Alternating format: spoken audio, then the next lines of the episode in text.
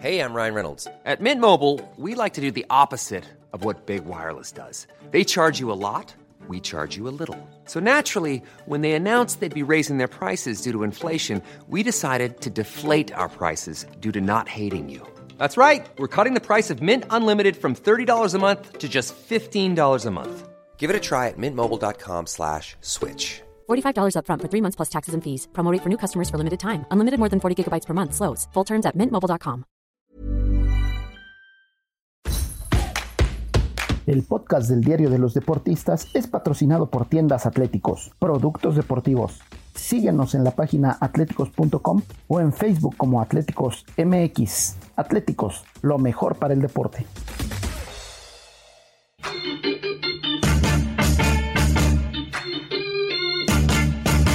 Esto, el diario de los deportistas.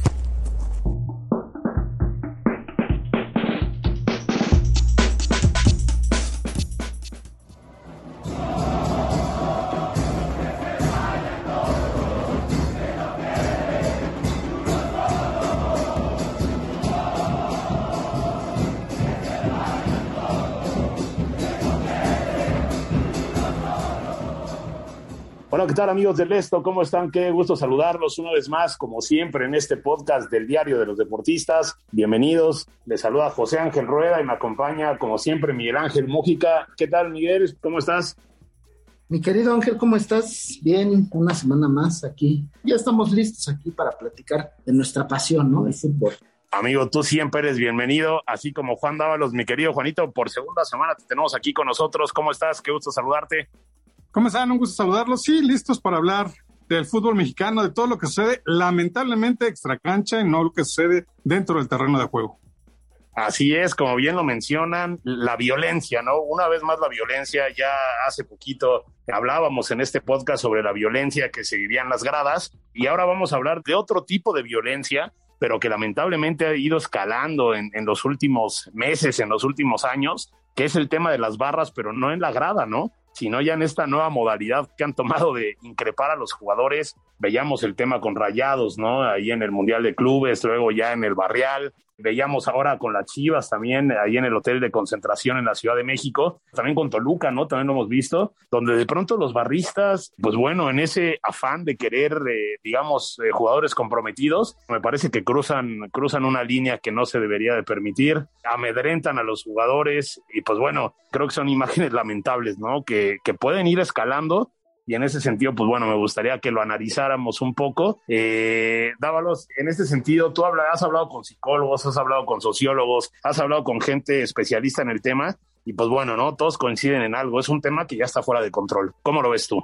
Sí, es un tema que está fuera de control. Eh, el principal problema, por lo que me comentan, es que ha hecho falta por parte de la Liga MX lo que es la credencialización, saber realmente quiénes son los barristas, saber quiénes los encabezan. Obviamente tienen idea, ¿no? Por ejemplo, en Pumas se sabe quiénes son, pero no de todos. Entonces ese ha sido uno de los principales problemas y también me comentaba el sociólogo que otro de los contratiempos es que se creen dueños de los equipos cuando no es así por el simple hecho de comprar un boleto, de comprar una camiseta, de comprar algún producto de, de cierto equipo, ya creen que son dueños de las instituciones cuando no debería de ser así. Estos son los principales problemas que han visto los especialistas. Y bien lo dice, si bien es cierto, no hemos llegado como en Argentina, que se les pide dinero a los jugadores, bueno, de lo que sabemos, ¿eh? porque a lo mejor ya se les está pidiendo que se le piden dinero a, a, los jugadores o que se les piden algunas que otras situaciones, pues ya estamos cerca, ¿eh? Si no le hemos llegado, ya estamos cerca porque la verdad sí está fuera de control y la Liga MX pues ya no sabe ni qué hacer. Así es, eh, sí, la verdad es que está eh, complicado. Vamos a escuchar las declaraciones rápido aquí el sociólogo Alberto Baena y ya volvemos a analizar este tema. La violencia en los estadios, la violencia fuera de los estadios y sobre todo ahora en los hoteles de concentración, pues no se le puede achacar a los medios de comunicación y tampoco se le puede achacar a los malos aficionados. Se le puede achacar a grupos que socialmente no han sido controlados y por el otro lado también a la falta de planeación de los clubes en materia de prevención del delito en sus propios grupos sociales.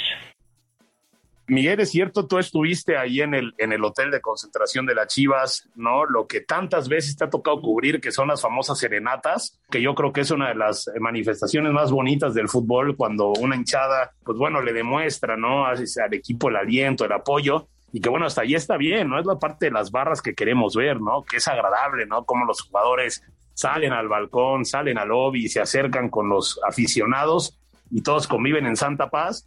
Pero bueno, ese día se, se salió de control, ¿no? ¿Cómo nos puedes platicar ese momento, ¿no? Descríbenos cómo fue, en qué momento se salió todo de control, cómo eh, inclusive, pues bueno, un momento donde periodistas, compañeros reporteros se pusieron en serio riesgo. ¿Qué es lo que nos puedes decir de esa tarde?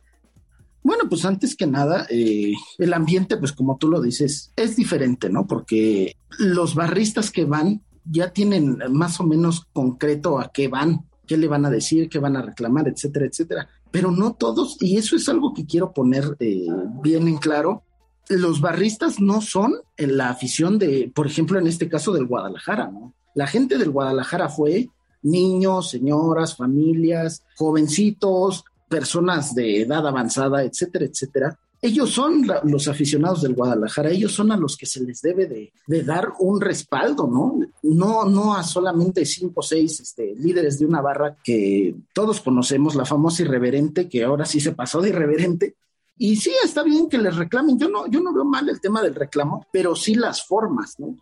Vi, por ejemplo, que eh, esperando a los jugadores que empezaron a salir, se les empezó a lanzar botellas, se les empezó a lanzar botes de cerveza, en fin, poniendo en riesgo no nada más a los jugadores, también a los que estaban presentes. Y poco a poco se sale de control cuando el pollo briseño, una vez más el pollo briseño anda metido en este tipo de escándalos. Me refiero a escándalos futbolísticos, ¿no? Porque ya ves que tuvo el problema con Giovanni en el clásico, ahora últimamente con eh, el chino Huerta que hasta lo agarró del cuello, pues otra vez el pollo briseño es el que termina platicando de cierta forma con el barrista y no le pareció al barrista y de repente se saltó uno y cuando se salta uno se saltan tres y cuando se saltan tres se saltan cinco y comenzó la batalla ahí, ¿no? Los jugadores pues obviamente se tenían que meter, eh, los líderes de la barra, se les salió el tema de control porque ellos tienen su forma de, de llevar las cosas pero cuando ya vieron que, que, se vino la desbandada, que se rompió el cristal de la entrada, que se rompió un pequeño menú que había ahí,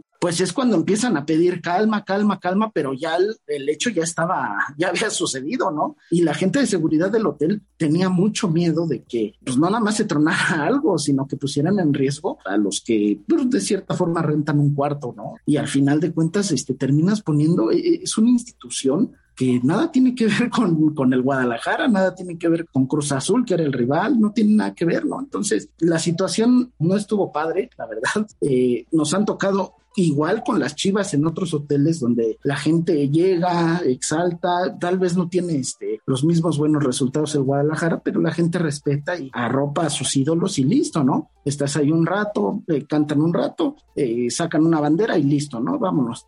Esta vez si no, incluso eh, varios de los compañeros, como bien dices, de los medios, pues tuvimos problemas a mí me retiraron del lobby del hotel porque, eh, pues no, yo según no tenía nada que ver, pero eh, yo estaba trabajando y hubo otro compañero que incluso los de las barras le reclamaron, le dijeron, no, no hables mal de las barras, las barras no somos así, que no sé qué. Y yo me acerqué con el compañero a retirarlo porque pues estaba, sentimos que estaba en peligro, ¿no? Entonces, eh, son situaciones que vives en la calle, pero que este tipo de, de pseudo aficionados, porque no son aficionados, no es el que representa a un equipo, terminan por perder la cabeza por cualquier cosa, ¿eh? porque ni siquiera, o sea, está bien los reclamos. Yo entiendo que, que alguien te pueda decir, ay, es que las chivas están muy mal, eh, necesitamos refuerzos, necesitamos un técnico. Eso lo puedo entender, no es parte de, la idiosincrasia del fútbol, pero de eso a querer llegar a agredir a la gente, pues ya es otra cosa, ¿no? y lamentablemente, bueno, vamos, hablamos del fútbol mexicano porque es lo que nos queda aquí, ¿no? Y lo que quisiéramos que se mantenga en un ambiente sano, pero este tipo de actitudes, como ya lo mencionaba Juan, eh, en Argentina hay casos muy conocidos de los líderes de las barras que increpan a los jugadores, que los extorsionan, ¿no? Como le ocurrió ahí a Ariel Olán en Independiente, Eh, hay muchísimos casos de eso, ¿no? De muchos equipos. Vemos en Brasil, también el otro yo vi unas imágenes donde jugadores, este, pues bueno, el momento de que salen del campo de entrenamiento, pues hay hinchas que agreden el carro, ¿no? Lo mueven, lo, todo para asustar. Lo vimos con Monterrey, lo vimos también en España, lo hemos visto, no nada menos, también a, la salida de los jugadores del Barcelona, muchos aficionados o pseudoaficionados se juntan allí y golpean los carros, cruzan una línea que no deberían de cruzar. Entonces, vamos, eso a mí me lleva a la siguiente reflexión, ¿no? ¿En qué momento nos estamos perdiendo? ¿O es un reflejo de la sociedad, ¿no? Plenamente violenta que ya vivimos, donde si tú le echas las altas a un carro ya corres el riesgo de que se bajen y te golpeen. ¿Qué es lo que está pasando? Porque bueno, creo que todos nosotros coincidimos que el fútbol pues es un deporte para disfrutar, ¿no? ¿En qué momento nos hemos perdido? ¿Y en qué momento creemos que el fútbol es un lugar donde desahogar nuestras frustraciones? El principal problema, por lo que he podido ver, porque eso de que de repente había opresión por parte de los aficionados a un equipo rival, sobre todo cuando es visitante, no es nuevo, ¿no? Eso ya tiene muchos años. Yo recuerdo que en Ciudad Universitaria, cuando iba la América, era constante que hostigaran a los jugadores eh, del cuadro americanista. Incluso les llegaron a arrojar piedras, que digo que, tampoco está bien, ¿no? Pero digamos que eso ya era como común en el fútbol mexicano. El gran problema es que ahora se están metiendo directamente con los jugadores, ¿no? Y en lugares donde a veces iba la afición para pedirle un autógrafo, para pedirle la foto del recuerdo, para pedirle una camiseta, para pedirle boleto, lo que ustedes quieran. Ahora ahí están siendo agredidos los jugadores y los directivos, ¿no? Ya lo vimos en Monterrey. Ahora me pregunto, ¿qué hacen esas personas a mediodía cuando se supone, por ejemplo, que son jóvenes, que no tendrían que estar trabajando o viven de eso, es lo que te lleva a, cuestionar, ¿no? O sea, ya también lo vimos con Toluca, con jóvenes que también se presentan desde mediodía en Metepec, donde entrena el equipo, y recientemente dice Miguel lo de Chivas, ¿no? Que a lo mejor ya era un poquito más tarde y a lo mejor eso influyó para que más gente fuera, porque pues obviamente salen a trabajar y se pueden trasladar para allá. Pero al final de cuentas, creo que ya rebasaron los límites. La Liga MX yo creo que también está al límite de poner ya un hasta aquí, un alto, poner un alto en las barras, en las porras, para que esta situación eh, se controle, porque si no lo hacen ahorita, es muy probable que pronto lleguemos a lo que sucede en Argentina. Estaba leyendo, por ejemplo, una nota de Oscar Ruggeri, que decía que cuando él pasó de Boca Juniors a River Plate le quemaron la casa de sus papás, ¿no? Y que era constante que a los jugadores les pidieran dinero las barras. Entonces, yo creo que se está a tiempo, la Liga MX tiene que apresurarte esta situación saber quiénes son todos los que conforman esas barras y pues hacer un registro. Digo, hemos hablado que a lo mejor esa situación viola eh, algunas leyes mexicanas, pero así como está la situación en nuestro país, yo creo que a eso se está orillando a la Liga MX a tener un control de los equipos y los equipos de las barras. Sí, claro, güey. Mujica, ¿tú qué nos puedes decir de eso, no? De ese carácter del fútbol que antes, bueno, era, era más familiar, ¿no? Y ahora, pues sí parece el lugar perfecto para que la gente deje llevar sus frustraciones, ¿no?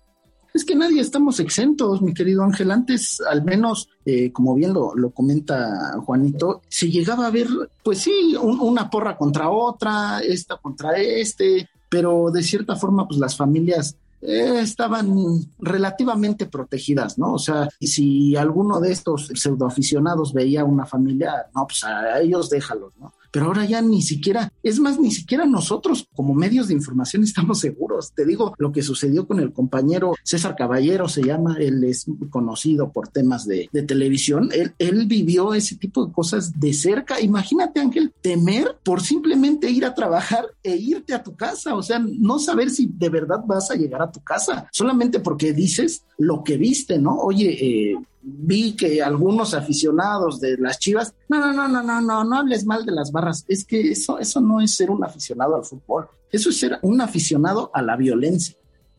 Sí, no, desde luego, ¿no? Y bueno, el tema es muy complejo, ¿no? Porque hablábamos del papel de las autoridades. Una vez que sucedió lo de Querétaro, pues bueno, ahí salieron a decir, ¿no? La Liga MX y la Federación Mexicana de Fútbol, que bueno, que no se permitirá ya más violencia ni nada. Y el tema de la credencialización, que yo creo que sí, bueno, de alguna manera puede ayudar, ¿no? A identificar a estos líderes, a saber quiénes son. Eh, pero por el otro lado también estaba, ¿no? Que muchos están en contra de disolver las barras porque bueno, una barra la tienes un poco más controlada, porque están en un lugar específico, porque hay un cerco policial en la mayoría de los casos, porque inclusive cuando van hacia el estadio van custodiados. Imagínate tener estos aficionados regados por todo el estadio, podría, digamos, ser contraproducente. Lo cierto es de que, bueno, yo creo que esto se va a calmar en la medida en la que se puedan poner muchas más medidas de seguridad, donde se tengan controles, donde haya estadios con un sistema eficaz de identificación de los aficionados. Y pues bueno, ojalá que esto no, no pase a mayores. Sí, pues hay que decirlo, ¿no? O sea, es triste, pero muchos clubes, muchos clubes, sin decir ningún nombre, pero muchos clubes saben quiénes son los líderes de su barra, saben los que llevan y mueven y hacen todo el teje y maneje con este tipo de situaciones. Que se quieran hacer los de la vista gorda ya es otra cosa, ¿no? Por ejemplo, nada más eh, que ustedes mismos lo vean, vayan a la cuenta de las Chivas del fin de semana. La gente ahí está, la gente que está platicando con los jugadores, esos son los líderes de la barra y Chivas lo sabe. Simplemente que no, no les pueden poner un hasta aquí porque eh, ellos mismos sabrán, ¿no? completamente de acuerdo con lo que dice Mike, o sea, y no solamente Chivas, Pumas conoce perfectamente quiénes son, América conoce perfectamente quiénes son, y si vamos en cada equipo, pues sí los conocen. Y pues nada más recordarle a la gente de prensa de Chivas que los medios de comunicación no son los culpables de que haya violencia. Se empezó a filtrar a través de redes sociales de la misma barra que se iban a presentar en las instalaciones de concentración del rebaño. Los medios no hicieron nada. Hay que recordarle a la gente de Chivas que las redes sociales muchas veces rebasan a los medios de comunicación porque se viralizan más rápido las cosas. Nada más dejar eso en claro y que no busquen, pues que no busquen culpables cuando ellos no han sabido manejar bien esta situación. Así es, esto es un trabajo de todos, ¿no? De tratar de hacer del fútbol, pues bueno, un mejor lugar, ¿no? Que a final de cuentas eso es lo que es, es un deporte, es un deporte familiar, es un deporte que ojalá pues los niños se interesen en él, como nosotros cuando éramos chiquitos nos interesamos y nos hicimos aficionados a un equipo y fuimos al estadio y disfrutamos de eso, ¿no? Creo que eso es lo que hay que recuperar. Mi querido Miguel, ¿dónde nos pueden escuchar las recomendaciones de siempre? Sí, nos pueden escuchar en las diversas plataformas como Spotify, Deezer, Google Podcast, Apple Podcast, Acas y Amazon Music. También nos pueden escribir en podcast.com.mx. Muchas gracias, Angelito, una semana más y de verdad ojalá se acabe este, este tema que, híjole, es tan complicado de tocar, ¿no? Así es, esperemos que termine. Muchas gracias a todos por escucharnos. Gracias a Hanani Araujo y a Natalia Castañeda en la producción. Los invitamos a que escuchen los podcasts de la Organización Editorial Mexicana, en especial Economía Pesada, ahí donde pueden, bueno, saber todos los temas de economía, ¿no? También hay otros ahí, aderezo, de las clases del mundo, hay varios. Así que bueno, esténse pendientes y nosotros les agradecemos como siempre. Hasta luego.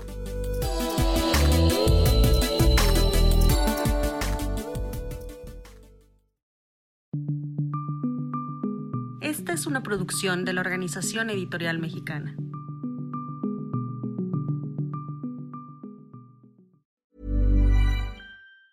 If you thought the only way to get a more defined jawline with natural-looking results was through surgery, think again. Juvederm Volux XC is a non-surgical injectable gel filler that improves moderate to severe loss of jawline definition and can help you achieve natural-looking results with little downtime. Even better, this improved definition lasts up to one year with optimal treatment. No maintenance required. Improve jawline definition for a smooth, sculpted look with Juvederm Volux XC. For important safety information and to find a licensed specialist, visit juvederm.com. That's J U V E D E R M.com. Not for people with severe allergic reactions, allergies to lidocaine, or the proteins used in Juvederm. Common side effects include injection site redness, swelling, pain, tenderness, firmness, lumps, bumps, bruising, discoloration, or itching. There's a risk of unintentional injection into a blood vessel, which can cause vision abnormalities, blindness, stroke, temporary scabs, or scarring. Talk to a licensed specialist to find out if it's right for you.